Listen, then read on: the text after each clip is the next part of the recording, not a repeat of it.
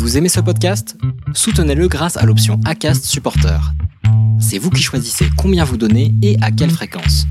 Cliquez simplement sur le lien dans la description du podcast pour le soutenir dès à présent.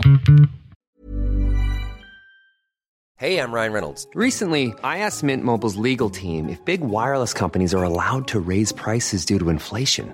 They said yes. And then when I asked if raising prices technically violates those onerous two-year contracts, they said, "What the f*** are you talking about? You insane Hollywood ass." So to recap, we're cutting the price of Mint Unlimited from $30 a month to just $15 a month. Give it a try at mintmobile.com slash switch. $45 upfront for three months plus taxes and fees. Promo for new customers for limited time. Unlimited more than 40 gigabytes per month. Slows. Full terms at mintmobile.com.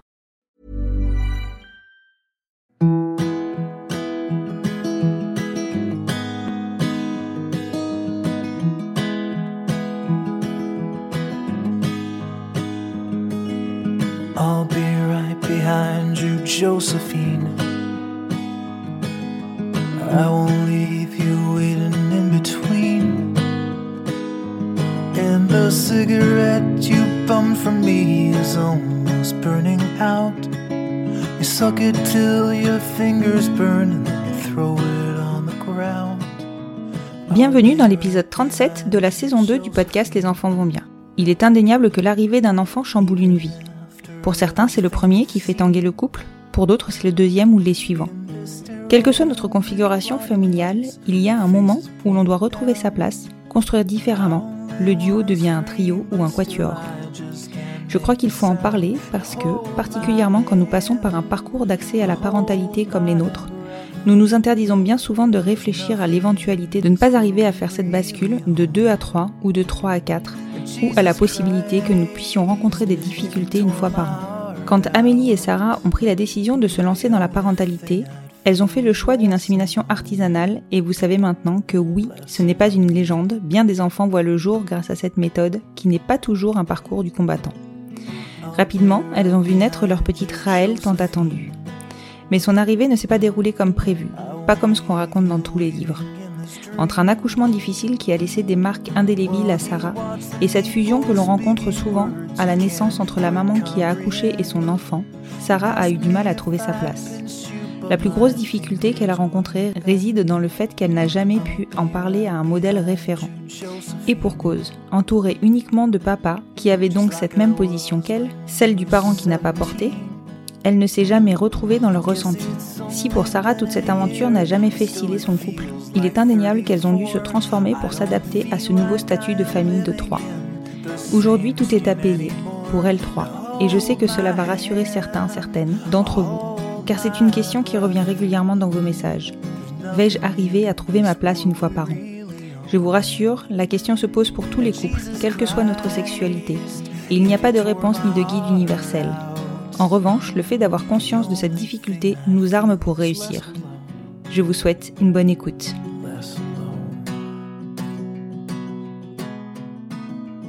Bonsoir Sarah. Bonsoir. Je te remercie beaucoup de t'être rendue disponible pour cet enregistrement. Tu as répondu il y a fort longtemps à un appel à témoignage, si je me souviens bien, sur lequel je demandais euh, voilà, s'il y avait des personnes qui avaient envie de participer euh, au podcast et qui avaient des histoires un peu, euh, on va pas dire originales, mais en tout cas qui avaient une histoire à me raconter. Et tu avais répondu euh, par email et j'ai mis un petit peu de temps à te répondre parce que j'étais un peu sous l'eau à un moment donné. Mais maintenant, on y est. C'est ça, ouais. on a réussi. We did it. Euh, du coup, on va commencer l'épisode comme d'habitude par une petite présentation. Est-ce que tu peux te présenter et me présenter ta famille? D'accord. Alors, euh, je m'appelle Sarah, j'ai 29 ans, je suis orthophoniste, j'habite en Alsace, je suis mariée à Amélie depuis, il faut pas que je me trompe sur la, la date parce qu'elle va écouter le podcast et que je vais m'en prendre plein la figure. 2017, c'est ça? 2017, ça fait très longtemps qu'on se connaît, on est ensemble depuis euh, 2009, euh, on est mariés Oui. depuis 2017. Oui, ouais. On, on est des vieux. Elle aussi a 29 ans et puis on a une petite fille qui va bientôt avoir euh, deux ans à la fin du Mhm. mois qui s'appelle D'accord, ok. Et donc, euh, si je ne me trompe pas, enfin non, je ne me trompe pas pour ça en tout cas, euh, on a déjà entendu l'histoire de votre rencontre, puisque vous avez participé à l'épisode de la Saint-Valentin. Mais est-ce que tu peux me la raconter à nouveau? Ah, Ah. j'ai pas le droit du coup là. Bah, c'est c'est très rigolo. Enfin, le petit hasard était assez rigolo parce que euh, Amélie ne m'avait pas dit qu'elle participait au podcast. Moi, je l'ai écouté un peu par hasard. euh, je, je suis tombée en fait sur la photo, sur notre photo d'Instagram. Je dis mais je reconnais la tête, il me semble bien. Euh, je l'ai écouté par la suite, mais euh, bah, alors du coup, on s'est on s'est rencontrés quand on était au, au lycée. C'était en Mhm. 2006. Euh, on était tous les deux dans la même seconde, dans- en seconde à l'époque. On a fait toute notre scolarité au lycée en fait ensemble. Et bah de base, je crois qu'on se fait pas du pas plus aborder que ça en fait. On en a rediscuté il y a pas tellement longtemps. On se fait pas plus intéressé ça l'une que l'autre. Et puis j'ose même pas dire qu'est-ce qui nous a à, à l'époque euh, qui- ce qui a fait la première conversation, mais euh, c'était un groupe de musique. Allez, j'ai honte si je vais le dire. Euh, c'était un groupe de musique allemand, un boys band allemand à l'époque qui s'appelait Tokyo Hotel. Voilà, je m'excuse. Ah oui. J'ai des bons groupes, très bons goûts musicaux à part ça. hein. Enfin, je, je- vraiment, c'est vraiment c'était une erreur de jeunesse. Promis, juré, craché. Euh, c'était un peu, c'était ça qui nous avait rapprochés parce qu'on s'est rendu compte en fait que toutes les deux on, on était bilingues, on parlait allemand. Euh, ce qui était à l'époque pas très très euh, pas très connu, donc on s'amusait aussi à parler allemand euh, toutes les deux. Et au fur et à mesure, on s'est rapprochés. C'était euh, ah, c'est peut-être un petit peu cliché dit comme ça, mais euh, moi je suis tombée amoureuse de ma meilleure amie. Je m'en suis pas rendu, euh, moi je m'en suis rendu compte, elle pas. Elle, elle s'en est plutôt rendu compte au moment où ben, je suis sortie avec euh, un de ses amis. Mhm. Là, dit, mais euh, c'est, je crois que c'était pas comme ça que j'envisageais notre relation. Et puis, euh, bah, ça a commencé en fait un petit peu comme ça. J'ai, relativement euh, rapidement, à l'époque, ah, j'avais 16 ans, quitté, ce, quitté ce, ce, ce garçon et puis on s'était mis ensemble. Euh, on avait eu un début de relation au lycée qui était extrêmement fusionnel, qui euh, on était vraiment collés l'une à l'autre tout le temps, ce qui de, de notre avis toutes les deux maintenant était pas très très sain à l'époque. Ouais, mais Euh, c'est les premières relations, elles sont forcément comme ça. Il paraît. Il paraît. Ça a juste été un petit peu plus compliqué à l'époque aussi parce que le, bah, c'était un peu la découverte de notre homosexualité, homosexualité à toutes les deux. Et puis, euh, autant de son côté à elle, de sa famille, c'est très très bien passé. Euh, Mhm. Et puis de mon côté à moi, ça a été un petit peu plus compliqué. Euh, je, je crois que de mon côté, on a un peu pensé que c'était euh, fait exprès, alors que pas du tout. Si j'avais pu choisir à l'époque, je pense que je serais pas passée par ce chemin si compliqué euh, à l'époque. Plus ou moins précipité un petit peu après on- une rupture. On s'est séparés Mhm. pendant quelques, quelques mois, années, sans vraiment se séparer. Hein. C'était vraiment le jeu de ben, on va rester amis, c'est très bien. on on s'est un petit peu voilé la face pendant quelques années et puis euh, non, du tout. je sais pas, je crois qu'en fait c'était c'est à, partir du moment où on a dit à, à notre entourage qu'on était nouveau ensemble, je crois que euh, on a surpris personne malheureusement. On était super fiers de nous. On avait une grande annonce à raconter et puis c'était un peu bon bah tu t'es remise avec Amélie, c'est ça? Ouais. Vraiment la déception parce que tout le monde était au courant sauf nous en fait. C'était euh, c'était vraiment un petit peu ça. C'est marrant. C'est marrant. Et alors, du coup, euh, donc vous êtes remis ensemble en quelle année à peu près? C'était en 2015. En 2015. En À cette 2015, époque-là, moi, j'étais partie faire mes études en Suisse parce que moi, je suis franco-suisse. Euh, D'accord. donc, euh, dès la fin du bac, moi, je suis partie euh, faire mes études en Suisse. Elle était restée en France et puis c'est elle qui m'a rejoint ensuite en fait en Suisse. On est resté en Suisse ensemble du coup bah quatre années, quatre ans. Euh, on a habité toutes les deux en Suisse et puis on est revenu ensuite en France. À ce moment-là, on s'était, on s'est mariés entre deux. Euh, Mhm. On a faire reconnaître notre mariage côté suisse, ce qui est pas pas très C'est évident. faisable ça? C'est pas faisable, justement, c'est pas faisable parce qu'en fait, ça s'appelle un, un partenariat enregistré. Coucou les amis suisses, euh, qui est extrêmement euh, bah, discriminant. Je peux pas appeler ça autrement parce que quand je dois, je dois faire un papier administratif, je dois cocher partenariat enregistré, ce qui est que pour les homos. Donc c'est marqué partout que je suis homo. Voilà, Je- j'ai pas, j'ai pas vraiment le. Il n'ouvre absolument pas droit à l'adoption et puis pas à la naturalisation pour Amélie, par exemple. Mais euh, D'accord. normalement, il devrait être passé. Dans pas longtemps, il devrait y avoir le mariage pour tous côté suisse aussi. Ah, ça c'est une bonne nouvelle ça. C'est une excellente nouvelle. Et alors, bon, vous avez une, une très très jolie histoire. Euh, Est-ce que dans cette histoire, à un moment donné, vous aviez évoqué la parentalité ou pas du tout C'est venu euh, tout seul euh, à un moment donné? Alors, bah, ju- justement aussi, on- merci les réseaux sociaux. On remonte, de temps en temps, on remonte un peu nos messages euh, en, en nostalgique et en mélancolique. Je, je me souviens, mais je crois qu'Amélie aussi, on se souvient très bien qu'à à l'époque où on avait 17 ans, on s'était dit, euh, heureusement qu'on est homo et qu'on est deux nanas, parce que si on avait été un, un- bah, si on avait été hétéro, je pense qu'on se serait pas posé la question et on aurait fait un bébé à 17 ans. Avec le recul maintenant, je me dis que c'est pas, c'était pas le meilleur des plans, euh, mais bon, à l'époque, on était folle amoureuse et puis euh, on s'était dit que ce serait génial, je sais pas, à 17 ans. mais euh, donc la, la question de la parentalité est, re- venue relativement, relativement tôt. Euh, c'est bien qu'on ait vieilli un petit peu et puis à, à partir du moment où on s'est on s'est remis ensemble, c'était aussi en partie pour ça qu'on s'était enfin, on s'est retrouvés l'une l'autre parce qu'on s'était dit qu'en fait euh, si je, je, je- on a toutes les deux toujours voulu avoir un enfant, mais on se voyait pas avoir un enfant avec quelqu'un d'autre euh, ni enfin moi je me voyais pas avoir un enfant avec quelqu'un d'autre qu'Amélie et puis euh, elle c'était la même chose. D'accord. Et alors, parce que du coup, si c'est arrivé assez tôt, vous aviez déjà réfléchi à la méthode que vous souhaitiez employer ou ça, c'est par contre une discussion qui arrivée plus tard? Ça, c'est une discussion qui arrive vraiment plus tard avec euh, un peu plus de maturité et puis un peu plus de recul et de pragmatisme sur la vie. et finalement, c'était peut-être pas si simple que ça de faire un enfant. Donc ça, c'est vraiment venu plutôt euh, euh, bah, à partir du moment où on s'est remis ensemble. On s'est notamment mariés parce qu'on savait qu'on voulait avoir des enfants. Le mariage n'était pas quelque chose de très très important pour nous. On s'est dit, bon, Mhm. quitte à se marier, autant faire une fête. J'ai déjà. Mais, C'est euh, clair que c'est quand même une bonne occasion de faire la fête. C'est ça, c'est ça. Bah, limite, en fait, on s'était dit à l'époque, euh, ce serait plus sympa de faire une sorte de fête de l'amour que de vraiment un mariage.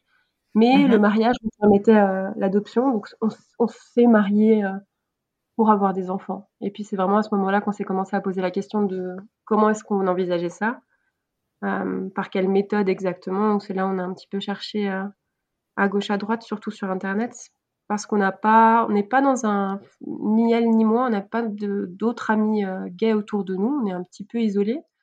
Ou alors soit on a des amis gays mais qui sont pas en couple ou qui n'ont pas cette, cette envie-là d'enfant, donc on, on s'était euh, on s'était retrouvé un petit peu euh, à chercher des infos, informations un peu à gauche à droite sur Internet. Et euh, Mhm. bah, c'était il n'y a pas si longtemps que ça, techniquement, c'était il y a, y a 4-5 ans, mais à l'époque, j'ai pas souvenir qu'il y avait tellement, tellement d'informations. Je me Il y en souviens, avait moins, je pense. ouais. J'ai l'impression hein, que c'était, enfin, s'il y a cinq ans, c'était pas, en tout cas, il n'y avait pas cette explosion sur les, sur les réseaux sociaux avec les podcasts. Euh, Donc, Mhm. je sais qu'on on était allés toutes les deux sur des forums. Oui, tout à fait. voilà, ça, ça avait commencé sur des forums. Et alors, qu'est-ce que vous avez, enfin, quelles ont été vos premières interrogations? Est-ce que vous aviez déjà des certitudes ou est-ce que vous avez tout découvert? Alors, on savait, on, on savait que beaucoup de monde était passé par des, euh, par les cliniques. Mhm. Euh, et c'est quelque chose qu'on a mis relativement rapidement de côté, en fait, les cliniques.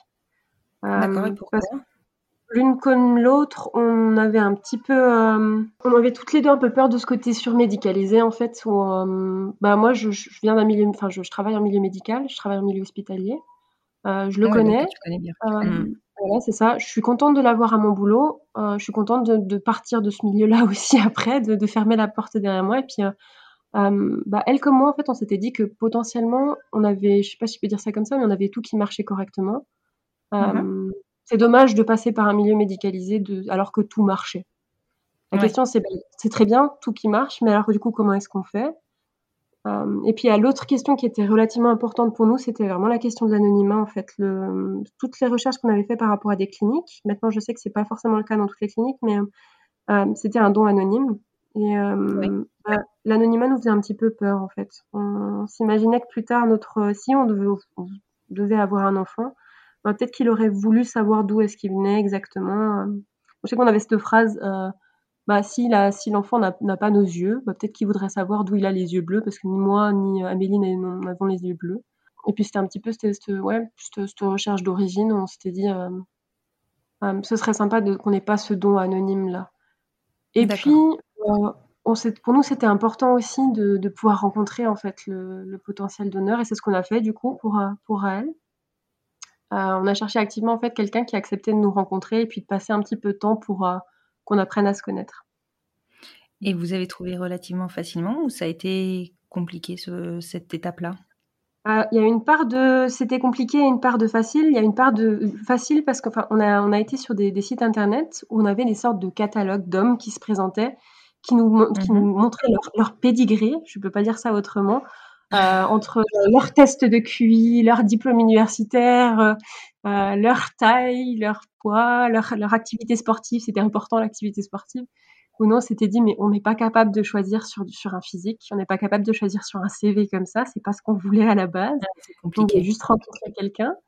Euh, donc euh, c'est vraiment pas ce à quoi on s'attendait en fait. On s'imaginait pas qu'il y avait autant d'hommes techniquement qui étaient euh, qui étaient euh, ouverts, euh, qui acceptent, enfin, qui voulaient faire des dons. Ah, c'est marrant parce que c'est pas souvent qu'on me dit ça. Ouais, je- je- je- enfin, en tout cas là sur les sites internet où on était, on avait vraiment, ouais, on avait pas mal, pas mal d'hommes quand même, hein, mais qui étaient vraiment tous très différents les uns des autres, et puis avec des, des, des raisons qui étaient un peu particulières parfois, du type Mhm. euh, pouvoir, comment est-ce que c'était, pouvoir donner, parce que c'était de l'allemand à l'époque, pouvoir donner euh, plus loin mon, mon, mon patrimoine génétique. Je- Bon, Parce que du coup, vous avez fait vos recherches. oui, pourquoi pas Parce que du coup, vous avez fait vos recherches euh, sur, enfin, en Allemagne. Enfin, non, pardon, en Suisse. euh, En Suisse, pardon, excuse-moi. Exactement. Non, non, euh, alors à l'époque, on était encore en Suisse, ou alors en tout cas, on était vraiment juste euh, à la frontière, mais il me semble qu'on avait fait en Suisse parce qu'on avait profité au fil d'un petit vide juridique suisse. Euh, là où en France, très officiellement, on n'a pas le droit de manipuler du matériel génétique. Tout à fait. On euh, c'est- pas bien. Euh, en Suisse, il n'y a pas de, de, de, de loi explicite là-dessus.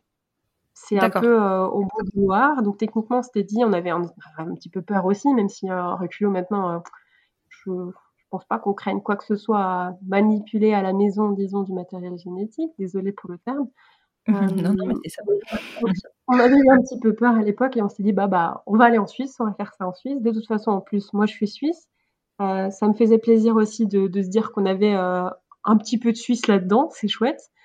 Euh, et puis euh, je, je je sais pas comment. Enfin, j'avais un petit peu plus confiance en, en l'époque aussi en, en les Suisses, si je peux dire ça comme ça. Je- et à raison, à vrai dire, si je peux dire ça, parce qu'on avait un peu cherché des deux côtés. Euh, et en France, on avait eu beaucoup, beaucoup de propositions un peu bizarres du type euh, euh, Ah don, oui. ok, mais, rému- mais rémunéré. Ah oui, d'accord, carrément. Ouais, oui, oui, oui, c'était vraiment, du coup, c'était un peu le marché. euh, J'accepte de faire un don, mais pour, euh, pour 100, 150 euros. Oh là euh, la, la partie, la partie monnayage pour, euh, pour un enfant, c'était vraiment très, très dérangeant. Non, non, non, non. C'est gentil, mais non. Là où en Suisse, on n'a pas du tout eu ça. Vraiment pas du tout. On a vraiment eu que des. Bon, c'était une question de chance, hein, c'était euh, pas de chance plutôt. Euh, mais en Suisse, on a vraiment eu que des personnes relativement bienveillantes et qui acceptaient de faire ça par pure générosité, vraiment. D'accord. Et, comment vous avez fait votre choix Oui, c'est un choix finalement, mais comment vous avez fait votre choix parmi bah, tous ces hommes? Alors, on a, bah, nous, on a vraiment fait un petit peu au pif, si je peux dire ça comme ça. On a vraiment juste essayé au feeling, on envoyait quelques mails, et puis si le, le feeling passait correctement, on proposait de se rencontrer. Donc, on Mhm. a fait avec euh, deux hommes à D'accord. l'époque. Trois. Trois, désolé, il y avait un roman que j'ai oublié. Euh, deux allemands et puis un roman. Euh, et euh, on proposait en fait juste de se rencontrer de, de, restaurant ensemble. À l'époque, ce, ce truc-là où on s'asseyait à des tables et on mangeait ensemble euh, sans masque. Et on pouvait discuter. C'était formidable. Ça existait ça? si, si, si, si, si, si, si, ça existait, c'est vachement chouette. oh, nostalgie. Euh, et puis, euh, bah, du coup, en fait, on a rencontré euh, donc, ces trois personnes. On avait des critères assez, à l'époque, qui étaient assez clairs. On voulait quelqu'un qui avait déjà des enfants. Euh, soit- pour première raison, pour être sûr que ça marche. hein. Euh, deuxième raison, parce qu'on avait un petit peu peur aussi de bah, qu'est-ce qui se passe si, euh, s'il décide de reconnaître l'enfant. Oui, ça c'est sûr. Mhm. C'est toujours après, la question. C'est ça, c'est un peu le, c'est vraiment le souci du don artisanal, mais, euh, mais euh, bon, on a pris le risque parce que c'était important, important pour nous d'avoir, euh, d'avoir vraiment un, un contact avec le donneur. Euh, et en fait, il y a deux autres, deux personnes qu'on avait rencontrées qui n'avaient pas d'enfants, mais qui, qui voulaient quand même faire des dons. Je trouve ça, moi, j'ai toujours trouvé ça super, enfin, intéressant. C'est pas le bon mot, mais des personnes qui juste tombent sur l'idée de, de, de faire des dons de sperme. Je, Ouais, c'est très altruiste. Mhm. Mais, euh, mais c'était génial. Euh, et autrement, enfin, ça, ça- du coup, finalement, ces deux personnes se sont rétractées parce que je pense qu'ils se sont rendus compte que c'était quand même pas, euh, juste un don comme ça. Enfin, c'est pas la même chose que de donner son sang, par exemple. Mhm. Euh, et c'était un petit peu ça dans leur tête quand on les avait rencontrés. Je me souviens bien que ça passait un peu comme du don du sang. Puis en fait, en discutant, ben, ça, ça implique quand même pas les mêmes choses. Et puis, qui, sont, qui ont finalement sont rétractés, c'était- c'était très OK. On, a- on avait tout de suite dit aussi, mais à n'importe quel moment du processus, si jamais vous vous sentez pas à l'aise, euh, euh, on aura les boules, on va pas se mentir, mais sentez-vous vraiment libre de dire bah ok je le sens pas. Et puis on est tombé sur le, bah, le donneur qui, nous a fait le, don pour euh, pour Raël qui avait déjà trois enfants. Euh, mmh c'est une histoire euh, bah pas, en fait il avait décidé de faire ses dons lui parce que bah il avait le, dernier qui était en route c'était sûr que ça allait être le dernier. Et il comptait se faire une vasectomie D'accord. Et puis avant, de se faire ce vasectomie, il a dit, il, avait décidé de, bah, de pouvoir donner en fait juste à d'autres personnes euh, euh, la joie d'être euh, parent. Mmh c'est vraiment par pur altruisme. Et je dois avouer que j'aime bien cette idée-là aussi de, de, dire qu'on a une petite histoire à raconter en fait à Raël, de dire bah on a rencontré, il s'appelle tant et tant, il avait cette couleur de, cheveux, il, fait ce métier-là. Et puis il a fait ça par pur altruisme, juste pour nous faire connaître cet amour-là, si je peux dire ça comme ça. Oui, complètement. Et vous lui avez fait signer un contrat ou quelque chose Vous avez, enfin, vous aviez mis des, règles, des limites? Comment ça s'est passé en fait cette partie-là pour, euh, bah, pour garantir, si on peut dire, le fait qu'il ne reconnaîtrait pas Raël? Alors, euh, on s'était renseigné en fait à l'époque euh, s'il y a un contrat avec une quelconque valeur, et puis en fait, il n'y a aucun contrat écrit qui a une valeur devant un notaire ou devant un juge. Euh, aucun moyen de se protéger là-dessus, donc on a, on ne lui a pas fait signer. On a juste joué en fait un petit peu sur le, vide juridique qu'il y avait, nous, en tout cas, entre la Suisse et la France. Je crois que maintenant il connaît notre identité, mais avant à l'époque il ne connaissait pas. Enfin, il savait pas où est-ce qu'on habitait exactement, il savait pas quel était notre nom, et puis c'était notre manière à nous de nous protéger en fait. On était allé chez lui, là où lui il habite, et on lui avait pas dit d'où est-ce qu'on venait exactement. Au niveau de, de, de, de ce que ce nous on souhaitait, de ce que lui on souhaitait, c'était très très clair. Nous, on lui avait dit que ce qu'on souhaitait, si possible, c'est euh, bah, pour les 18 ans de Raël, si possible, qu'on euh, puisse avoir encore un numéro de téléphone, un contact, euh, mmh. quelques photos, un email éventuellement, pour que si jamais Raël souhaite le recontacter, bah, ça soit possible. D'accord. ok. Et il a été d'accord. Après, on est, on est au clair avec ça. On sait qu'en l'espace de 18 ans, il peut s'en passer énormément de choses. Mmh. Euh, mais euh, bah, on se dit peut-être on a cette chance-là de, pouvoir lui donner un nom éventuellement à 18 ans si, si elle le souhaite. Lui, de son côté, par contre, c'est nous ce qui nous arrangeait très bien, hein, c'est qu'il voulait, si possible, pas de contact, pas de parentalité, simplement parce que lui était marié et que c'était pas, c'était vraiment pas dans ce but-là. Donc pour nous, c'était relativement rassurant aussi parce que ben il avait ses enfants, il avait sa vie. Certes, on le connaissait pas, c'était pas pas un don d'un meilleur ami, mais lui ça l'intéressait pas du tout de, de prendre part euh, à la vie de cet enfant, donc euh, c'est ce qui nous nous arrangeait. Oui, donc vous avez trouvé quelque part le donneur idéal. Euh, ouais, ouais, à l'époque, ouais. Et puis, alors ça, ça rajoutait un petit, un, petit côté positif. Hein. Amélie et moi, en matière d'hommes, en tout cas, on a des goûts qui sont à l'opposé, vraiment à l'opposé. euh, en fait, en tout, on a des goûts, vraiment en tout, on a des goûts à l'opposé. Vraiment, c'est très mmh rigolant. C'est pas comment qu'on fait pour habiter ensemble parce qu'on n'a pas du tout les mêmes goûts. Mais sur, le physique, en tout cas de, du donneur, on était tombé d'accord. Euh, c'était un hasard, c'était vraiment un hasard. On n'aurait pas on regardait pas le physique plus que ça. Enfin, on n'a pas fait une sélection par rapport à des photos. D'ailleurs, on prenait des gens qui n'avaient pas de photos. Mais mhm. pour le coup, on est sorti. Je me souviens qu'on était sortis du restaurant, puis on s'était toutes, les, on toutes les deux dit, oh bah, on le ferait pas dormir dans la baignoire, lui. Franchement. Donc on, s'est dit bah c'était un c'était un signe. Si là on, tombait toutes les deux d'accord, euh, c'est que ça devait être le bon. Exactement. Et tu disais que il avait décidé de faire une vasectomie donc suite à ce don ou à ces dons qu'il a dû faire à ce, à ce moment-là. Euh, comment vous étiez-vous à l'aise ou pas avec la notion de donner peut-être un petit frère ou une petite sœur à Raël et donc du coup, bah, a priori, un petit frère ou une petite sœur qui n'aurait pas le même donneur? Bah, euh, C'était une, longue réflexion qu'on avait eue. Et puis, on a été arrivé à la conclusion, ou alors là, c'est Amélie qui le dit souvent, que euh, les gènes sont pas, c'est pas, pas, le plus important dans la famille, et que si on n'arrive pas à faire en sorte que notre famille, même sans, euh, sans partage de gènes potentiellement, ou moins de partage de gènes potentiellement, s'ils se sentent pas frères et sœurs, c'est qu'on aurait échoué à quelque part dans notre rôle de parent. Oui, ça s'entend complètement, oui. Donc c'était c'était un petit peu notre idée de dire bah tant pis, peut-être qu'ils n'auront pas les mêmes gènes, c'est pas grave, on se lance quand même là-dedans parce que ça va vraiment bien matcher avec lui. Que euh, euh, moi je suis un petit peu quelqu'un qui croit en, en, des signes dans la vie, donc donc je me suis dit que bah tant pis, c'est que là à ce moment-là, on, devait, euh, on devait faire ça avec lui. Euh, et on mhm. retombera sur quelqu'un d'autre. Euh, on pourra se relancer dans cette recherche-là plus tard. et puis finalement, c'était, euh, pour moi, je, je, crois que pour Amélie aussi, on l'avait vraiment vécu comme une, une, belle expérience. Ça nous a permis de rencontrer des gens, euh, même si à la fin, après, on n'a plus de nouvelles euh, et ça avait pas matché avec ces personnes-là, mais ça nous avait vraiment permis de rencontrer des belles personnes. Et puis, euh, on s'est relancé là maintenant un peu dans le processus pour un deuxième, et puis ça nous permet de nouveau de rencontrer d'autres belles personnes. Je trouve que dans, c'est, c'est toujours bien dans notre vie de, de, pouvoir trouver ces belles personnes. Je trouve que c'est vraiment des, des, chouettes opportunités. Donc c'est finalement pas si dramatique que ça. C'était pas le plan qu'on avait à la base, mais c'est pas grave. Oui, mais voilà, si vous êtes euh, à l'aise avec ça, il y a aucun. Enfin voilà, y a... c'est votre histoire. Vous la construisez comme vous le souhaitez. Je reviens juste sur un point que tu as abordé tout à l'heure, au tout début, enfin au tout début de, de votre histoire de, de, recherche euh, de parentalité, on va dire.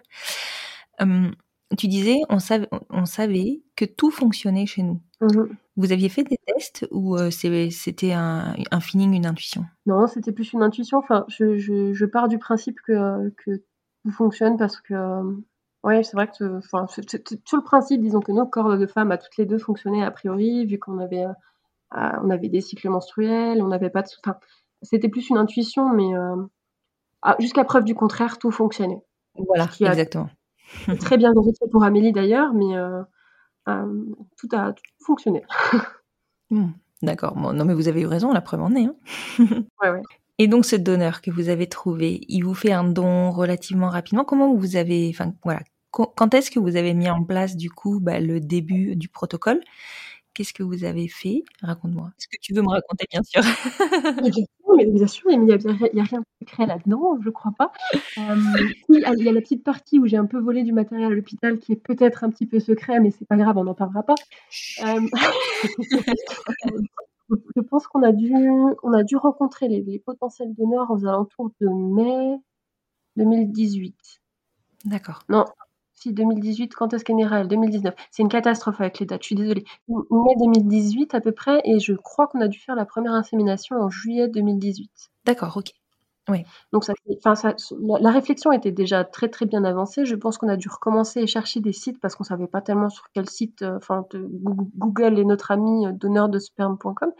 Euh, je ne sais pas comment où chercher, mais je pense qu'on a dû commencer en, en début d'année, vers les alentours de mars-avril. Euh, on a pu rencontrer plusieurs personnes relativement rapidement. Et ouais, donc au début juillet, on a, on a fait le premier don euh, qui n'a pas fonctionné. D'accord. C'était, euh, pour, pour, moi, c'était pas tellement, c'était pas dramatique plus que ça. Pour Amélie, pour Amélie c'était très compliqué. Et lequel de vous deux portez Ah, oui, c'est vrai, c'est Amélie qui a porté, c'est Amélie qui a porté Raël.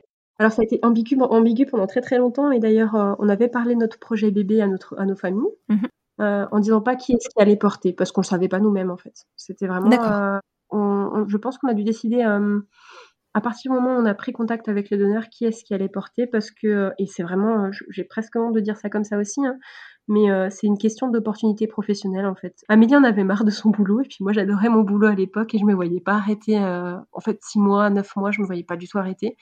Là où mmh Amélie se disait que bah c'est bon, une pause peut pas peut pas faire de mal.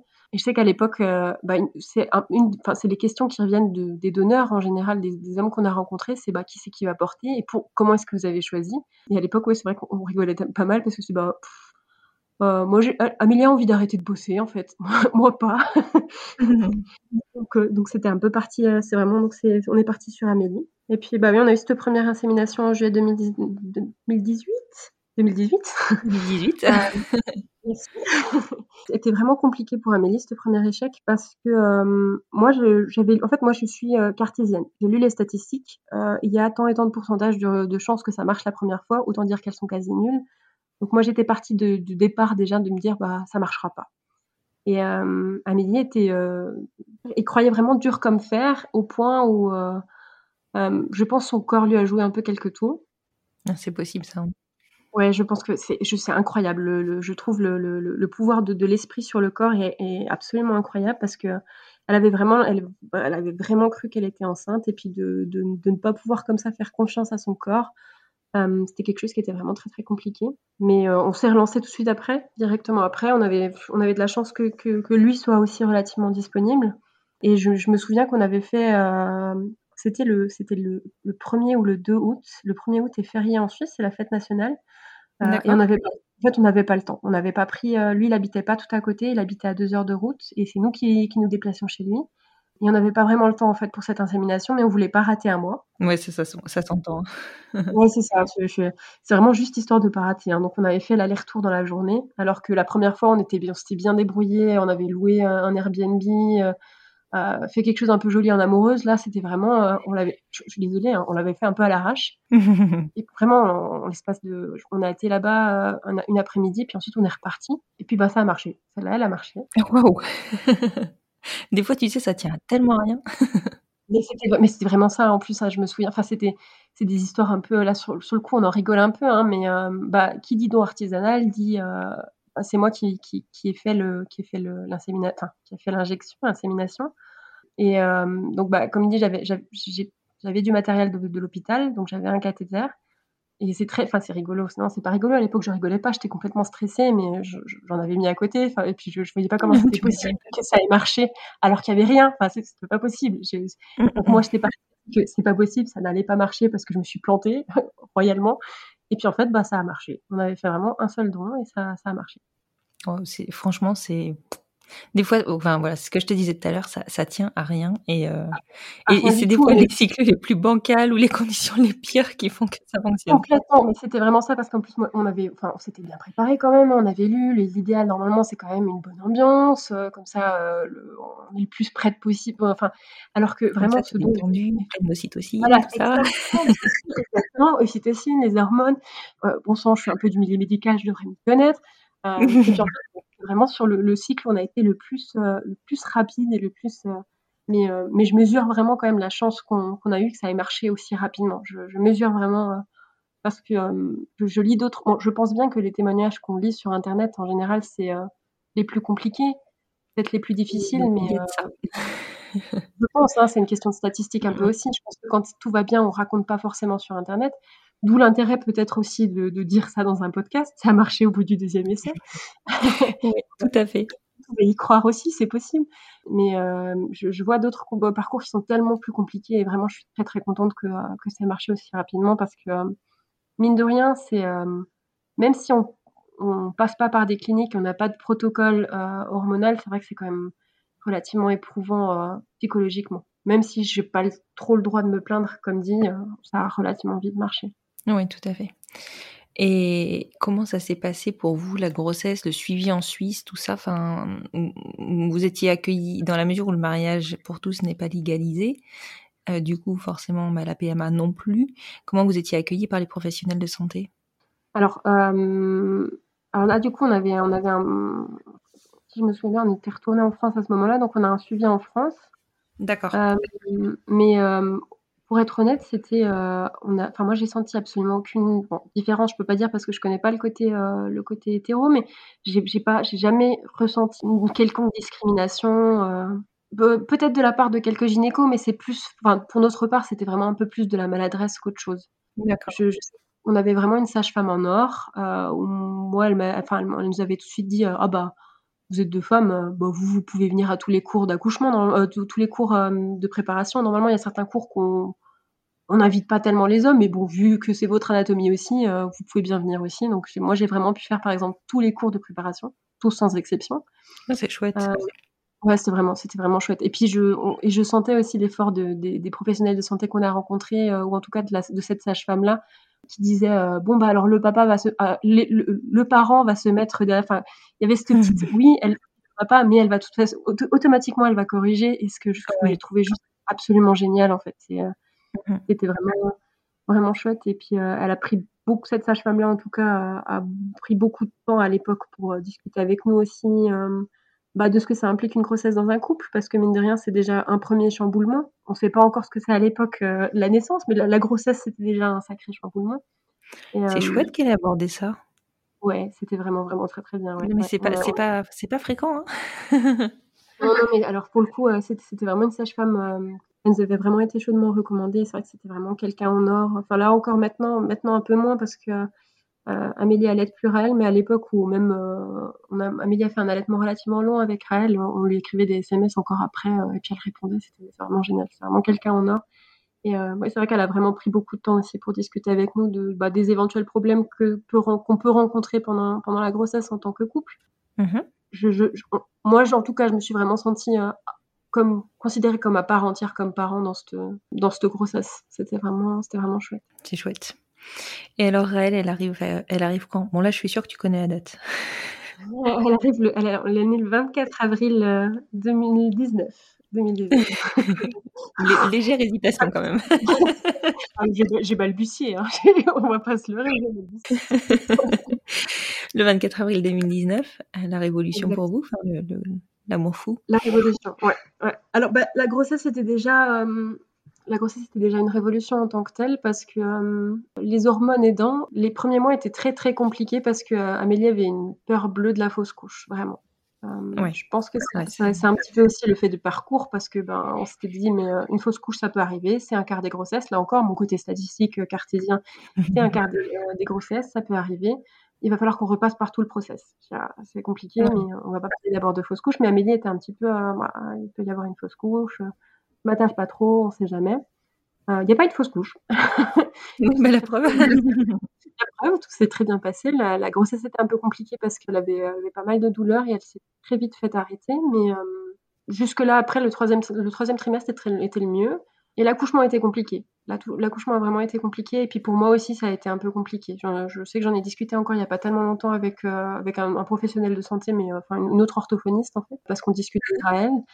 Et euh, l'accouchement a été extrêmement compliqué parce que euh, très douloureux. D'accord. Elle a eu la, alors, à la ba- alors, on avait eu cette idée euh, de- d'avoir un accouchement le plus naturel possible, sans péridurale. Ça, c'était dans, les, dans, dans nos rêves. on a juste été forcé de constater que c'était pas possible. C'était une question euh, très physiologique en fait. Euh, Raël s'est pas présentée correctement. Elle s'est présentée avec le, le visage qui regardait vers le ciel. Euh, et donc, euh, et, elle a, et Amélie a commencé un travail avec une, une poche des os fissurée, ce qui a fait qu'elle a eu beaucoup de contractions très très vite. Ouais, très vite et, et très douloureuse du coup. Et très douloureuse, et très douloureuse et très dans le dos. Euh, donc, exit les super cours de massage que j'avais appris, euh, ça servait absolument à rien. Je me suis sentie un petit peu démunie. Et puis après, on, a été, on est parti sur la péridurale, en fait. Et euh, le moment qui, qui, moi, me reste encore un petit peu, hein, c'est peut-être, je sais pas si ça a un lien après avec tout le reste de la relation que je peux avoir, euh, peut-être euh, avec Amélie, avec Raël, j'en sais rien, mais euh, on a dû sortir Raël euh, à la ventouse. D'accord. Je garde un peu ce souvenir en fait de juste. je- je- à ce moment-là, je sais pas si la péridurale ne marchait pas, mais Amélie hurlait. Amélie hurlait vraiment euh, parce que c'était c'était très très compliqué au niveau de la douleur et puis elle, elle nous demandait d'arrêter. Elle me disait qu'il faut qu'on arrête. Et puis bah, là, on est on est deuxième parent et on sait pas quoi. Enfin, moi, je savais pas quoi faire. Je, je euh, j'ai j'ai vu que j'étais la seule qui arrivait à peu près à la calmer. Il y a, aussi une petite petite notion quand même. Moi, je, en réfléchissant plus, il y a une petite notion de violence obstétricale pour moi quand même aussi parce que le gynéco est vraiment allé très franco, très franco. Il n'a pas prévenu de ce qu'il allait faire. Il a posé la ventouse. La, pose de la ventouse a été extrêmement douloureuse. Et euh, bah, il y a ce, petit moment où vraiment elle a hurlé pendant pendant cinq minutes où je pense que je, dois encore me souvenir un peu de ces hurlements.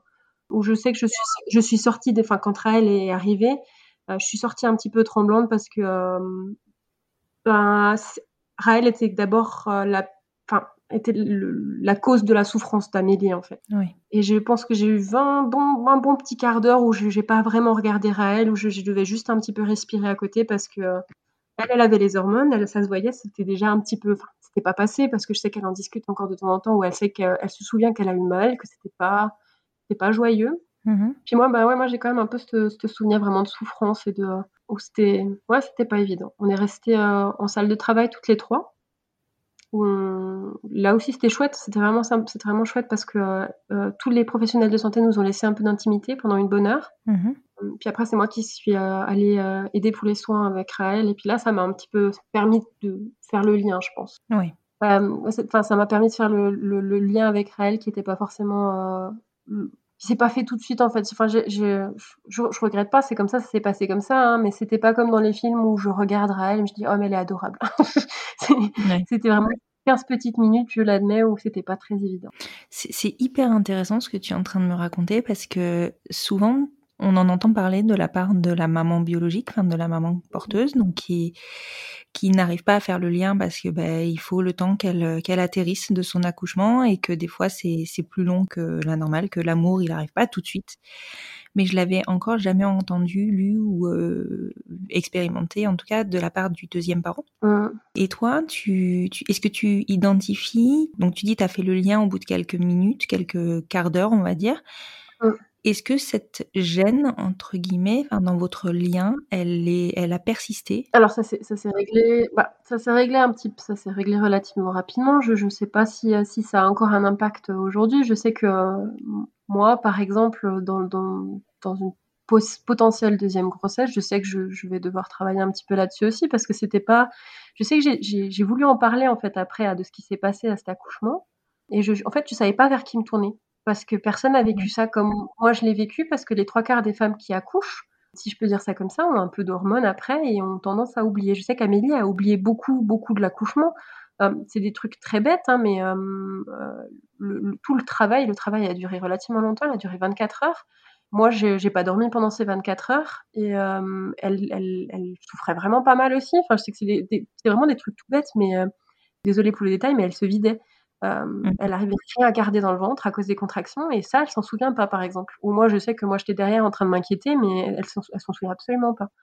Et euh, bah, cette histoire de vraiment de, de, de, de pousser, euh, je suis allée, je sais qu'il y a tous les tous, tous mes copains qui ont eu des gars, enfin plutôt en fait, plutôt on a un groupe d'amis, mais c'est plutôt le groupe d'amis d'Amélie et c'est les, les hommes de ces de ces copines qui sont venues vers moi un peu, désolée c'est vraiment le cliché, mais ça s'est vraiment un peu passé comme ça, qui sont venues en me tapant dans le dos en disant alors comment ça a été l'accouchement?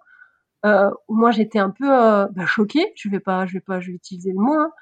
Puis ils Mhm. disent ah ouais c'est un peu gore, hein, c'est un peu une boucherie, mais vraiment un peu dans le dans le sens rigolade en fait.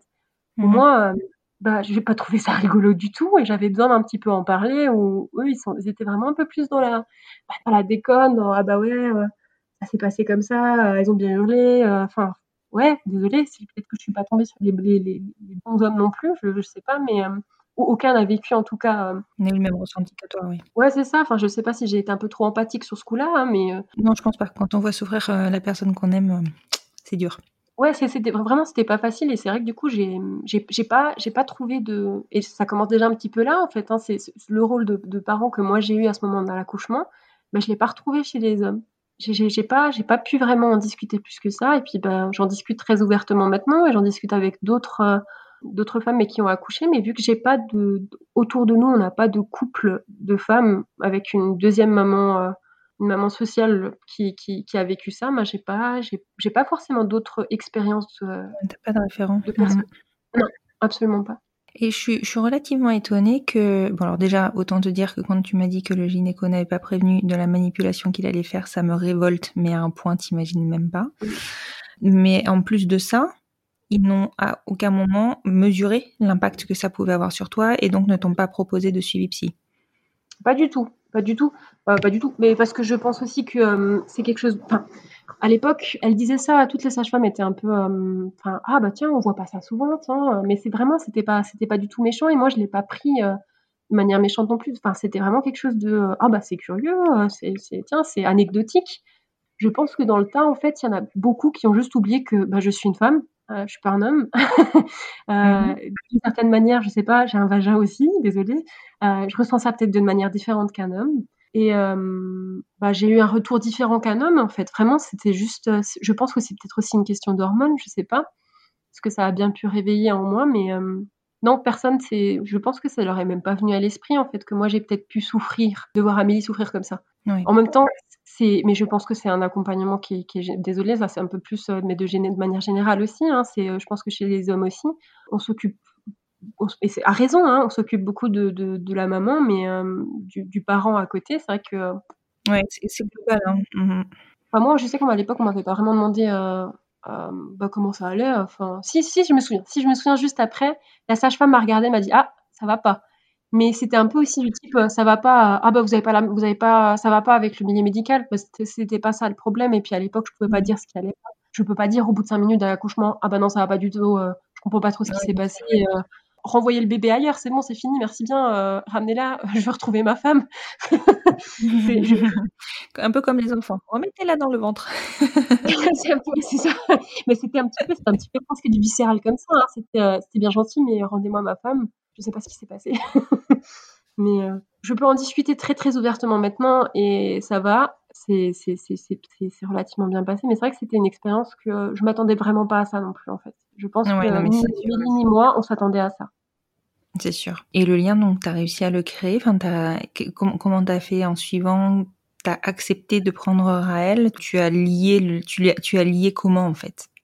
Je pense que ça a beaucoup aidé en fait. C'est tout bête, hein, mais cette histoire de euh, la première pesée, après euh, aller nettoyer. On a dû mmh. aspirer Raël. Je, je, suis vite aller aussi pour pouvoir pour faire l'aspiration. Je pensais ces petites choses et puis à la après, c'est moi qui, l'ai tenu dans mes, dans mes bras. Je regrette, mais à l'époque, je savais pas non plus que ça existait plus que ça. Je regrette de pas avoir fait du pot à pot directement avec elle. Amélie en avait fait, mais pas moi. Mmh le reste est un petit peu flou, je dois dire. Je crois que la première nuit, euh, moi, je suis restée tout le long à la maternité. J'ai eu cette chance-là. Euh, et je mesure maintenant avec le Covid à quel point ça peut être compliqué, mais euh, moi, j'ai pu rester tout le long à la maternité. Je suis restée dormir tout le long qui, je pense, a pu aider aussi à, créer ce lien parce que là où Amélie était complètement épuisée, c'est moi qui prenais le relais pendant les nuits. Et c'est moi qui, qui commençais déjà à marcher à l'époque pour l'endormir. Je pense que le, c'est pas fini, elle a deux ans, c'est toujours encore le cas. Euh, je rigole, mais c'est jaune. oh, joie. Heureusement, j'en ai qu'une. Et puis, je pense que ça, ça a aidé en tout cas à, faire, à faire ce lien-là. Et moi, j'ai eu cette chance-là aussi, et là, c'est vraiment le, côté suisse, mais tout le monde est au courant, était au courant de ma situation, enfin de ma situation, bah, qu'on attendait un enfant à mon boulot. Et ma patronne à l'époque avait vraiment fait tout pour que je puisse avoir un mois de congé, euh, vraiment un bon mois de congé. Donc, je suis restée ah après euh, à la maison. Je suis vraiment restée un mois à la maison avec Amélie. Ah, ça, c'est génial. C'est génial. C'était absolument génial. Ouais. C'était vraiment chouette, surtout que les débuts de l'allaitement n'étaient pas vraiment super, super évidents. Ça a été un peu compliqué à se mettre en place. Donc, euh, je, je, crois qu'on a bien pu profiter l'une et l'autre de notre présence auprès de Raël, enfin, de, et de ma présence auprès de Raël. Mmh. Et, depuis, vous avez trouvé toute votre place? Alors, c'est justement, c'est vraiment une question d'un peu de malchance. Il y a, plusieurs facteurs qui ont fait que c'était pas forcément plus évident que ça et que parfois encore là aujourd'hui, ça n'est pas, pas très évident. Il y a une part euh, de l'allaitement. En recommençant, enfin, on recommencerait exactement de la même chose. Je pense qu'on changerait vraiment rien, mais euh, L'allaitement a fait, je pense, créer un lien un peu fusionnel entre Amélie et Raël où moi j'avais ma place, mais pas la place euh, à laquelle je m'attendais. Mais c'est, après, c'est, un petit peu moi aussi. Hein. Je, peut-être je psychologise un petit peu toutes mes, toutes mes relations. Mais euh, j'ai pendant eu un petit moment où je me suis dit, bah, je suis maman, mais je suis pas maman comme Amélie. Qu'est-ce que je suis comme maman exactement? Je suis pas papa. Ça c'est ça c'est clair. A priori, hein, ça n'a pas changé entre deux. mais, mais j'ai, j'ai pas les premiers mois étaient, c'est plutôt à partir du moment, je pense, vers les, vers les un an de Raël où j'ai, j'ai un peu plus réalisé, en fait, où il y a certaines parties qui étaient un petit peu plus compliquées pour moi. Mais c'est vraiment aussi une question de, on est tombé en plein confinement ou un an de Raël, au premier confinement. Mmh Et euh, là où moi, ben, Covid oblige, je suis orthophoniste, je bossais, je avec des patients Covid à l'époque, j'ai été complètement noyée sous le, sous le travail, complètement noyée. Ouais. Euh, mmh là où Amélie, par contre, est restée avec Raël H24, H24 à la maison. Donc les, les, quelques premières fois où euh, Raël a très, a très clairement marqué sa enfin pas sa préférence, mais euh, qu'elle avait besoin d'Amélie et qu'elle me repoussait à moi, qu'elle me repoussait mmh vraiment moi, c'était ces petites choses où parfois c'était un petit peu plus compliqué. Mais ça arrivait déjà avant, je m'en souciais pas plus que ça. je, me, je posais la question, genre c'est pas, pas si facile. Puis là, du coup, je me retournais à nouveau avec de, enfin, du côté de mes, mes, mes copains. Puis là, la réponse, elle était toujours euh, Ah, bah, c'est normal, ils ont besoin de leur maman. Mmh. Et puis moi, j'étais Bah, ouais, mais. Et, bah, et moi alors, enfin, je, et moi, je fais quoi alors là-dedans? Enfin, c'était vraiment un petit peu les, les mecs qui se font repousser par, enfin, les hommes qui se font repousser par leur, leur enfant, bah, c'est pas grave, c'est normal, ils ont besoin de leur maman, c'est normal, ils sont tout petits moi j'avais peut-être un petit peu plus de mal à accepter ce, cet état de fait de bah oui ils ont besoin de leur maman. Je dis ah, mais moi je suis maman aussi. Moi aussi j'en veux un peu si je si je peux dire ça comme ça. Enfin bien sûr. c'est vraiment mais c'est peut-être aussi je sais pas un petit un petit côté un, petit côté hormonal je sais pas. Mais au moins c'était un peu plus compliqué où j'étais vraiment de, un peu le, si je peux dire ça le, les fesses entre deux chaises. Bah ouais je, je suis maman. Elle m'appelle maman mais je suis pas maman comme Amélie je, je l'allaite pas. Je, je... Mais après avoir écouté le podcast sur l'allaitement induit, je suis allée avec, en plus, je suis allée avec Amélie en disant, ah bah, on aura quand même dû essayer ça, peut-être que.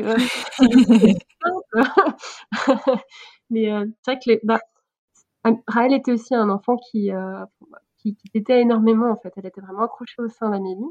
Et Mmh euh, bah, là-dedans, se, retrouve, se trouver un petit peu de temps euh, où moi j'étais seule avec Raël, c'était c'était pas évident. C'était pas évident Ouais, parce que trouver un petit peu de place aussi, heu, c'est compliqué, ouais. La grosse première année, en fait, où, euh, où- en tout cas les six premiers mois où Raël est vraiment dépendante d'Amélie concernant l'allaitement, sachant qu'on savait pas quand est-ce qu'elle allait téter, qu'on avait vraiment fait à la demande, bah, moi c'était le stress. Moi c'était vraiment le stress de bah, qu'est-ce que je fais si elle hurle, je peux pas lui donner mon sein? Oui. Si j'avais su, peut-être que si, du coup. Peut-être. Et c'est vrai que c'était c'était un petit peu des situations où, euh, où on s'est pas fait confiance. Je pense ni, ni Amélie ni moi on s'est fait confiance. Mais Amélie, c'était vraiment pas voulu non plus. C'était vraiment pas voulu. Où elle, elle s'était un petit peu enfermée dans sa relation avec Raël aussi. euh, où elle le dit maintenant aussi qu'elle, qu'elle, c'est, pas du regret, mais euh, euh, bah ça s'est passé comme ça. Et puis euh, je sais pas si on, si on aurait pu faire différemment, mais c'est vrai que c'était pas, c'était pas forcément tout le temps évident parce que Raël était vraiment bien accrochée à, à Amélie. Puis c'est rigolo qu'on on, on, on rediscute, enfin on discute maintenant de ça comme ça parce qu'on a vraiment une période maintenant où euh, Raël parle. Mmh Euh, Raël sait ce qu'elle veut. Raël a son caractère. Mon père dit d'ailleurs euh, à juste titre, je trouve ça, je trouve ça pas très rigolo, mais il a pas très, il a pas tort. Raël râle.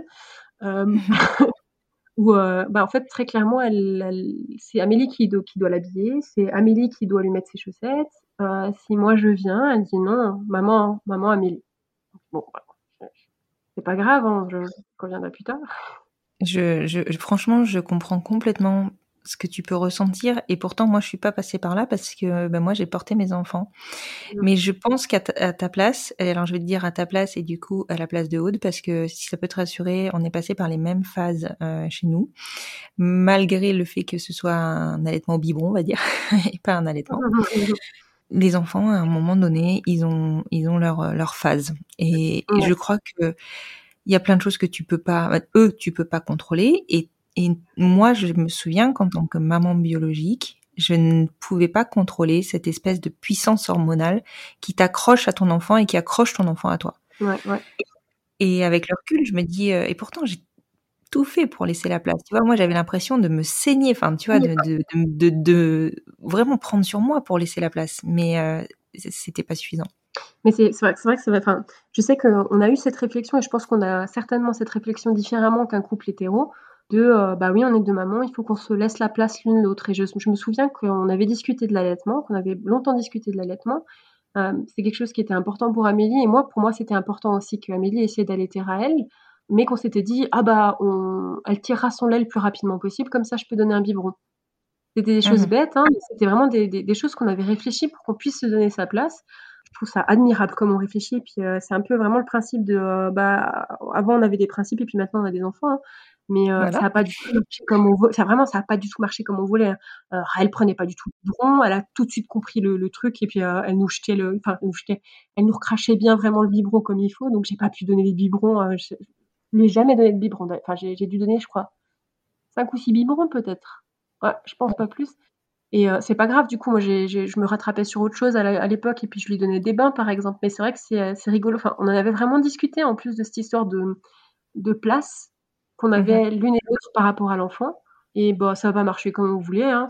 Mais ça me rassure d'entendre que c'est que c'est pas c'est pas que moi parce que j'avais j'avais un petit peu la la la peur que, bah, Amélie était beaucoup avec Raël, moi j'ai dû travailler, je m'en voulais un petit peu à cause de mon travail et puis en fait non, c'est pas que le travail et je sais que j'aurais d'autres j'ai d'autres moments privilégiés, hem, où Amélie me dit aussi de temps en temps, elle elle elle dit: «Mais on a on a des moments de jeu qu'elle n'a jamais avec Raël». Oui, voilà. En fait, c'est ça, c'est d'autres moments. Exactement. Ça compense très bien en fait. Exactement et et si ça peut te rassurer, je pense qu'aujourd'hui mes filles sont beaucoup plus proches de leur 2e maman Mmh. que que de moi. Elles vont plus facilement vers elles que de moi que moi, alors que je pense que j'ai pas «démérité dans dans ma place» entre guillemets. Mais pense mais elles ont cette elles ont cette complicité-là, enfin tu vois, elle est venue c'est venu avec le temps. Mais heu, la Ouais. complicité qu'elles ont maintenant, elle est enfin je l'admire. J'aimerais avoir cette complicité-là avec mes enfants pour te dire. Ah ouais, ouais, c'est intéressant. Je je pense que, que bah, là justement Raël a un âge, elle a elle a 2 ans. je, je sais qu'Amélie est, est, la, la, plus sévère dans le couple. Moi, je suis un peu plus permissive. Je, je suis sûre que Raël va piéger le truc au bout d'un moment. Et... bon, tu le fais exprès, en fait. Tu le fais exprès. Pas du tout. Pas du tout. On le savait très bien d'ailleurs à l'époque que ça allait être comme ça. On le savait quand on avait commencé à discuter de nos, de nos modèles d'éducation, de comment est-ce Là aussi, c'était très rigolo, nos modèles d'éducation, qu'est-ce qu'on ferait et qu'est-ce qu'on ne ferait pas. Euh, surtout, surtout, pas d'enfants dans notre lit, euh, surtout euh, non, non, il faudra vraiment qu'on qu se fasse respecter par l'enfant. Hein. Oui. 22h20, je sais que Amélie est en train de dormir avec Raël actuellement. C'est pas grave, hein, c'est très bien comme ça, on changerait rien faire ça pour rien au monde. C'est des expériences qui sont absolument inoubliables, mais euh, ça, on avait, c est, c est, je trouve ça très intéressant comme on discute de notre rôle avant. Peut-être que euh, nous, en, tout, en, tant que couple homo, on doit encore pas réfléchir encore plus peut-être à notre, à notre mode d'éducation. Euh, bah parce que d'une certaine manière, on, a, on avait un petit peu quand même la pression. Il faut qu'on fasse bien. Euh, les couples hétéros, pas, ils peuvent avoir des enfants très facilement. Nous, il faut qu'on prouve qu'on est des bons parents, qu'on peut être des bons parents. Donc forcément, Exactement. je pense qu'on a dû réfléchir euh, euh, qu'est-ce qu'on ferait, qu'est-ce qu'on ferait pas bien, et qu'est-ce qu'il faut qu'on fasse mieux. Et puis à la fin, finalement, on fait comme les autres, on fait comme on peut. Voilà. C'est exactement ça. On fait comme on peut, avec euh, la patience, la fatigue, tout ce qu'on a au moment où on l'a. C'est non, clairement, on fait comme on peut. Par contre, c'est clair que je te rejoins sur la pression qu'on se met tout seul parce que on sait que derrière bah il y a du jugement que si mmh. euh, l'enfant va pas bien euh, pour quelle que soit la raison physiquement psychologiquement enfin bon bref on sait que d'office de base ce sera mis sur le dos de notre euh, notre homosexualité ce qui est quand même enfin je trouve ça quand même fou parce que euh, je sais que nous on est dans un, on, est dans un milieu qui est on est j'ai vraiment beaucoup on a toutes les deux vraiment beaucoup de chance mais qui est, vraiment très bienveillant on n'a eu aucun jugement euh, de la part de nos familles, même de, ma famille. J'avoue que c'était un petit peu euh, la surprise parce qu'on se, on se disait bon bah ils ont accepté mon, homosex mon homosexualité, c'est bien.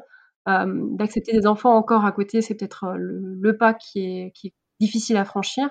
Puis en fait pas du tout, vraiment pas du tout. Et on a vraiment eu beaucoup de chance là-dessus. Donc on n'est même pas même je, pense que c'est vraiment juste une, question de, regard de la société, en fait. C'est pas facile de se rendre compte de ça quand même, que même quand on essaye de se protéger au maximum du regard de la société, bah, on a quand même un petit, un, un petit côté euh, pression de ce côté-là. Oui, mais en plus, je pense que on se la met toute seule. Hein.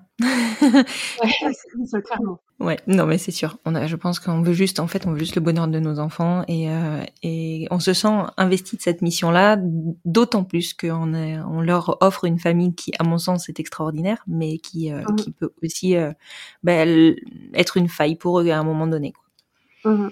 Et donc aujourd'hui, tu, tu te retrouves un peu mieux dans ta relation avec Raël? Est-ce que maintenant elle te laisse un peu de place, la petite, ou pas? Ça dépend pourquoi. Elle a ses, elle a ses, elle a ses jours et je, je pense pas qu'elle m'ait laissé plus de place, mais je pense plutôt que c'est moi qui ai appris à prendre la place que peux avoir ou que, que je me laisse avoir. Je pense que c'est plutôt euh, de, ce sens-là que ça, a un petit peu changé.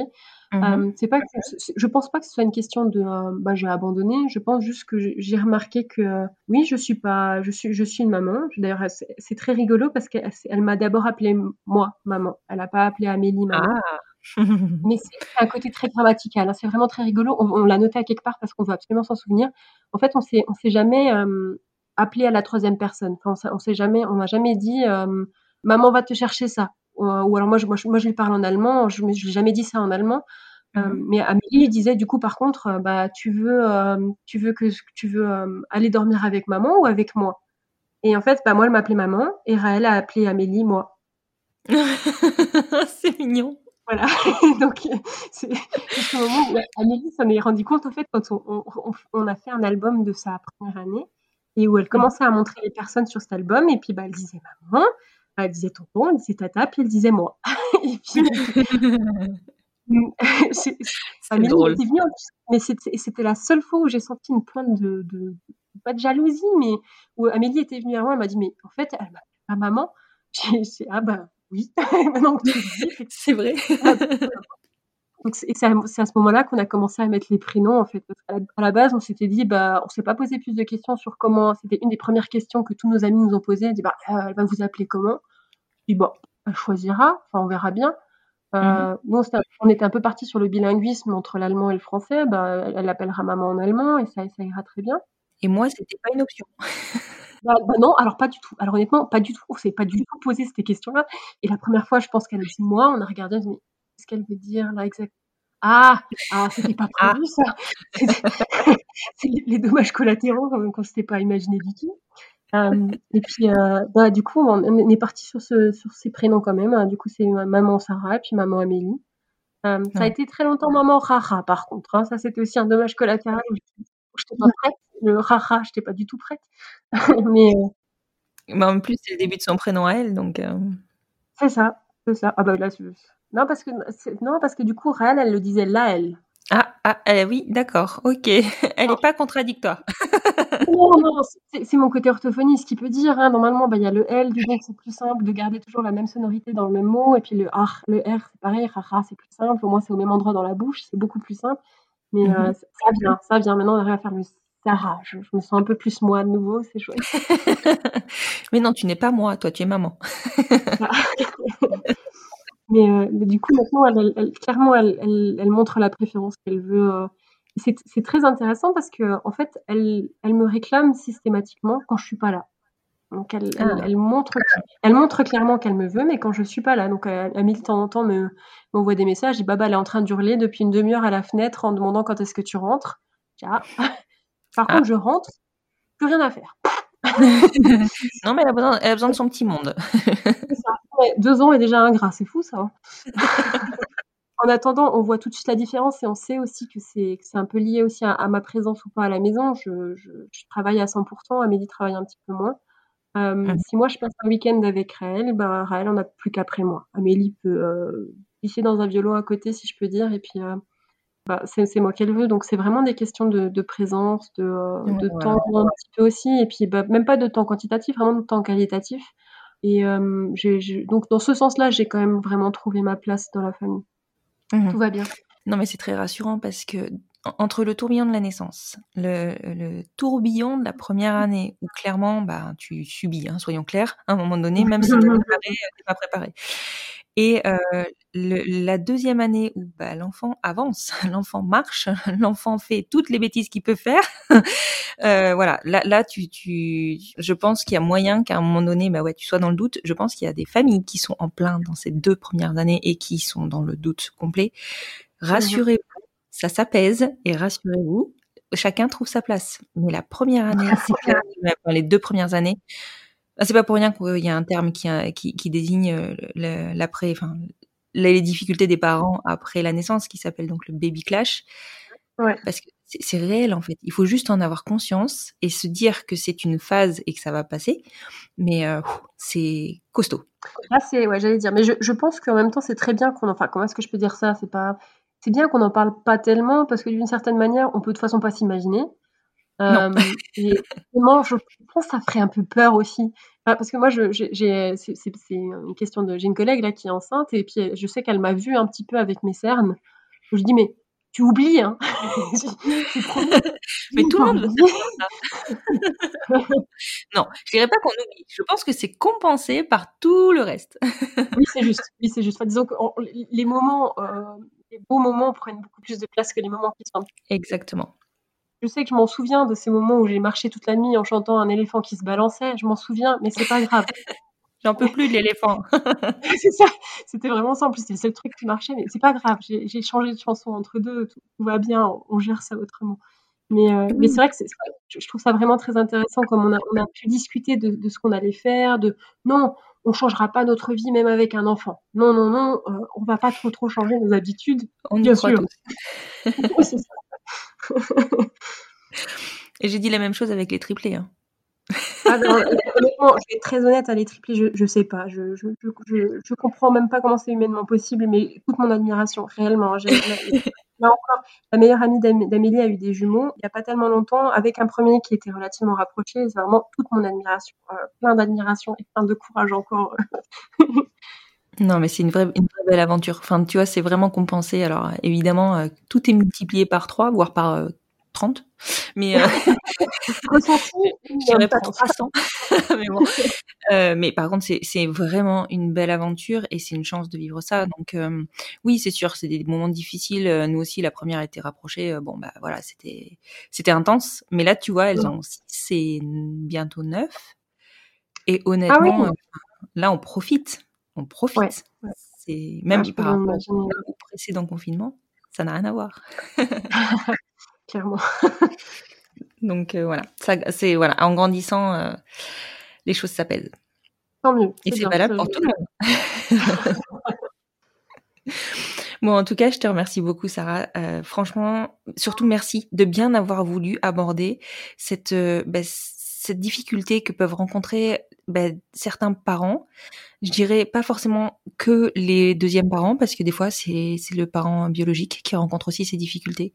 Mais Mhm. clairement, elles, elles existent. Elles existent. Elles sont là.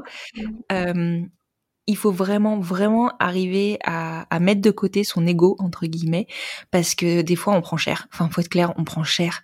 Et c'est, c'est, enfin, cet amour qu'on ressent pour nos enfants, il est viscéral. Donc quand, euh, quand notre enfant nous rejette, mais c'est tellement difficile. Donc vraiment merci de bien avoir voulu aborder ça parce que je sais que c'est source de séparation dans certains couples et alors que voilà on, on, on sait que ça s'apaise avec le temps. C'est vrai que ça, ça, j'en ai pas plus parlé que ça, mais je, je dois dire aussi que euh, Amélie a joué un rôle là-dedans aussi, parce que c'est Amélie qui, euh, bah, qui a mis son ego à elle de côté, son amour de maman certainement un peu de côté aussi, euh, en, en, essayant de, de, de, recadrer en fait à chaque fois la relation. C'était peut-être tout bête, hein, mais Raël demandait un câlin à Amélie, bien si on avait que pour Amélie, au bout d'un moment, elle disait bon bah on fait un câlin à trois. Des choses toutes bêtes qu'elle a mis en place, mais automatiquement en fait, c'est même pas moi qui lui ai demandé, et pour ça je, je pense que je lui en serais éternellement reconnaissante, et je pense que c'est en partie ce qui, ce qui, ce qui fait peut-être le béton de notre couple, euh, ouais, ce qui fait qu'en tout cas on a, tenu aussi bien, mais c'est parce que vraiment Amélie a, à partir du moment où elle a senti que, que j'étais blessée, bah, systématiquement elle a essayé de recalmer. On peut pas diriger un enfant, c'est pas le but, on, et c'est pas le but non plus. J'aurais pas accepté ça non plus ni de, ni d'Amélie ni de Raël, mais c'est simplement bah, d'essayer de se trouver pas une dynamique où on est que nous deux. Du coup, ça marche pas comme ça pour l'instant, bah c'est pas grave. Ça marche pas avec moi et Amélie, bah, on reviendra plus tard quand elle sera un petit peu plus grande, mais en tout cas on a une dynamique vraiment à trois. Et ce qui fait que bah, maintenant, euh, Raël nous réclame systématiquement et toujours que des câlins à trois. Ah, ça, c'est, oh, c'est chouette. C'est super chouette. Oui, non, mais c'est clair. Enfin, je, je suis d'accord, hein, effectivement. Le, le, le rôle du, du, parent biologique, on va dire, dans votre configuration, il, il reste important parce que ben, il est le référent, hein, soyons clairs.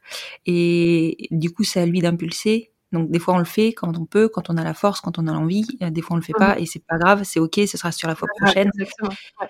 Mais euh, nous, nous, on avait instauré ça aussi. En fait, euh, Juliette, elle a refusé notre grande de, de mais jusqu'à ses deux ans et demi, hein, quasiment, ça a duré un moment. Mais elle refusait de prendre euh, de, les câlins, les biberons, tout. euh, elle refusait tout avec avec Aude. Et donc, on lui demandait de prendre, de commencer le biberon avec maman A et de le finir avec moi. Okay. Et ça, ça passe. Ouais. Mais c'était bon. Au début, c'était 30 secondes, et puis après, ça, ça s'est tiré de plus en plus, et on a fini par réussir à faire un biberon entier, quoi. C'est ça, mais je pense que ça, ça demande des petits, des petits trucs, des, petits, euh, des petites astuces. Euh, ouais. Peut-être que, ouais, que c'est pas si mal que nous, on, on, prenne le temps en fait, de, de, bah, d'essayer de réfléchir à ces petits trucs. Et puis, euh, comme ça, ça, ça apporte un, un, certain équilibre, en tout cas, euh, dans la famille. Complètement. Je vais clôturer l'épisode parce qu'on commence à, à arriver euh, à l'heure, un peu plus même. Est-ce que, euh, enfin, tout à l'heure, tu me disais que vous alliez relancer un projet bébé, donc vous êtes dedans Mhm. là a priori. Oui. Euh, est-ce que tu peux m'en parler un petit peu ou est-ce que c'est encore confidentiel? C'est pas, c'est pas particulièrement confidentiel. Ben, du coup, en fait, euh, vu que je, je suis, comment est-ce que je, je suis un petit peu envieuse quand même de la, de, à l'époque, c'était pas, enfin, après l'accouchement qu'on, avait vécu, et après la grossesse et le début, j'ai, repoussé ça très très loin en me disant moi, non, moi pas, non, moi merci, c'est gentil, mais non, non, non, pas. Moi, jamais. Et puis en fait, je, je, je me rends compte que je suis, pas- je suis pas envieuse, mais il y a une part de moi qui a quand même envie de vivre un peu ce qu'Amélie a pu vivre avec Raël. Mhm. Alors du coup, ben, son- on, on a... et puis Amélie était pas plus motivée que ça pour partir pour un deuxième. Elle a dit bon, Ah bon on sait qu'on veut, on voulait deux enfants. C'est sûr qu'on voulait pas de- d'enfants uniques, mais on voulait deux enfants. Euh, si j'avais vraiment été pas du tout prête, euh, elle se serait relancée, mais du coup, euh, elle, elle courait pas après plus que ça. Donc, ben, on s'est décidé que c'est moi qui porterais, qui porterais le deuxième, du coup. Voilà. D'accord. D'accord. Et donc là, vous êtes dans la recherche du donneur. Euh, c'est déjà trouvé. Ah, super C'est déjà trouvé. On a, on a quelques petits essais derrière nous là pour l'instant qui n'ont qui ont pas marché, mais on, on, on y croit. On y croit, on est motivé. Ben, On va toucher du bois. Je touche du bois là. C'est ça, c'est gentil, merci. Je t'en prie. Mais euh, ouais, c'est chouette, c'est chouette. Et, et du coup, euh, bon, bah écoute, je vais, je vais rien dire de plus. Hein, on va, on attendra d'avoir, euh, d'en savoir plus euh, dans quelques mois, quelques semaines, j'espère. J'espère aussi. Hein. Et euh, en tout cas, enfin voilà, encore une fois, merci d'avoir bien voulu aborder ce thème qui, franchement, n'est pas n'est pas le plus, voilà, c'est pas le plus réjouissant de la maternité, mais ça en fait partie de la parentalité, donc euh, il faut il faut en parler, même si évidemment, et comme tu le soulignais tout à l'heure, ça peut faire peur. Mhm. Euh, je pense que moins on est surpris, plus on est préparé et mieux ça, ça se passe. En fait. Même si on ne sera jamais suffisamment préparé et que de toute Ah, manière, c'est très bien. C'est très bien comme ça aussi. Je, je pense que c'est ce qu'il y a de beau dans la vie aussi, en fait, hein, que ce soit aussi spontané. Ça, ça, ça ne peut qu'être spontané. C'est très bien comme ça. Exactement. Je te rejoins complètement là-dessus. je te souhaite, bah, en tout cas, je vous souhaite surtout euh, d'agrandir la famille. Ça, c'est le projet numéro un. Et puis, euh, bah, en tout, cas, tout, tout le bonheur que, donc, que vous méritez. Et puis, je compte sur toi, évidemment, pour nous donner de nouvelles de la suite. très volontiers. Merci beaucoup, Sarah. À très bientôt. Merci à toi. Merci beaucoup. Au revoir. Au revoir.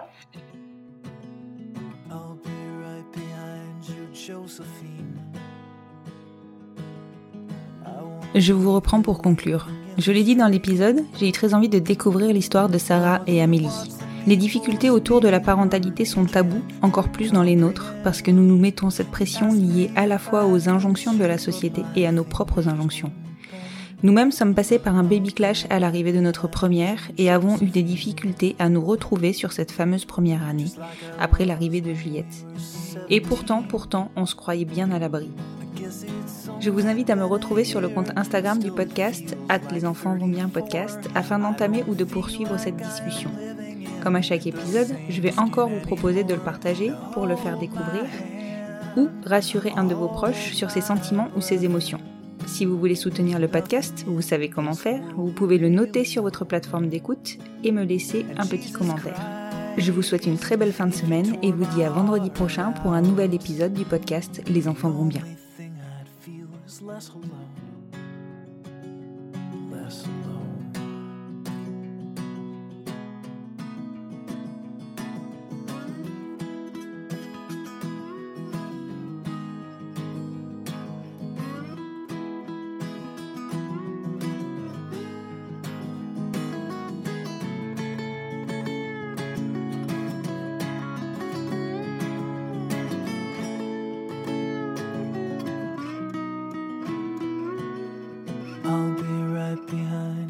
Josephine. Even when my soul's an amputee. And my bleeding heart is sinking in the lake inside my chest. So I grab what I can cling to and I leave behind the rest. Now hold my hand, I'll hold my breath. There's nothing in this world we Jesus Christ, if you tore my heart out, the only thing I'd feel was less alone. Now hold my hand and take my breath and leave behind the things you'll never own. And Jesus Christ,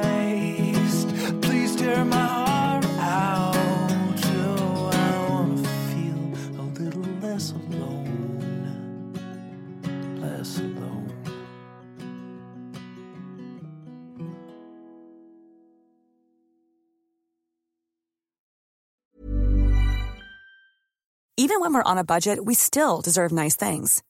Quince is a place to scoop up stunning high-end goods for 50 to 80% less than similar brands. They have buttery soft cashmere sweaters starting at $50, luxurious Italian leather bags, and so much more.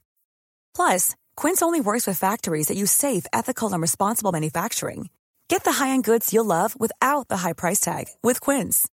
Go to quince.com slash style for free shipping and 365-day returns.